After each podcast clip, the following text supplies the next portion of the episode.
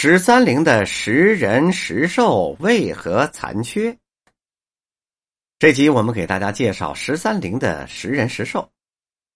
明朝十三陵有许多故事，只要你去逛十三陵，就会发现过了碑亭有二十四个石兽，十二个石人。石兽每样分四个狮子、写志、骆驼、象、麒麟、马。十人是四个武臣，四个文臣，四个封为大爵位的功勋。这些石刻雕刻的是精巧细致，只可惜每个头上都有一些残缺。这究竟是什么原因呢？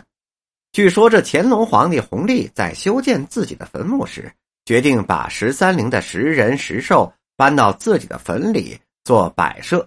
刘墉接了圣旨，心里是大为不满的。他想。如果将十人石兽搬走了，十三陵还叫十三陵吗？可这可是圣旨啊，谁能违抗呢？于是刘墉就带了随从前去了十三陵，打算搬走这些十人石兽。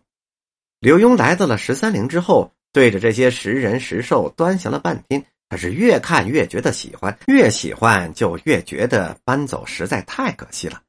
他无奈的对着石头人、石头兽说道：“哎呀！”十人十兽接旨，皇上有旨，命你们三天之内搬家，没有异议，不说话就当你们同意了啊！说完，刘墉领着属下就回去了。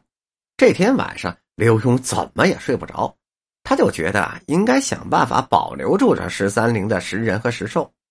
正当他冥思苦想的时候，忽然听到门外有人敲门。刘墉开门一看，来人正是十三陵的十二个石人。刘墉诧异极了，这时候领头的四个勋臣央求刘墉别把他们搬走，因为他们在这儿待久了，不愿意离开。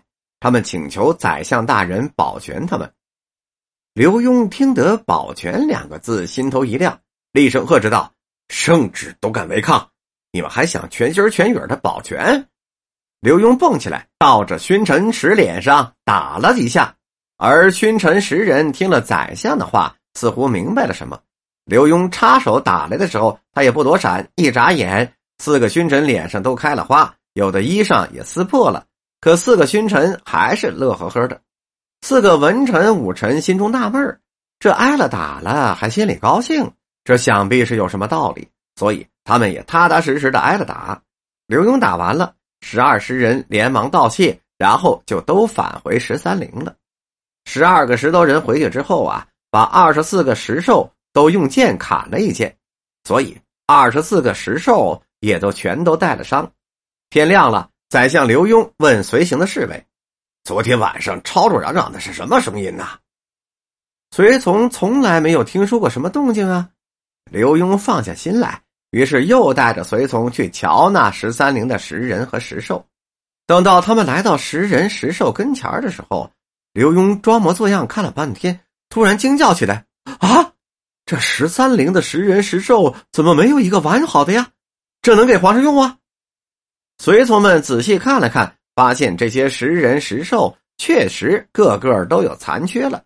皇帝听说之后，自然也就不用这些石人和石兽了。本集播讲完毕。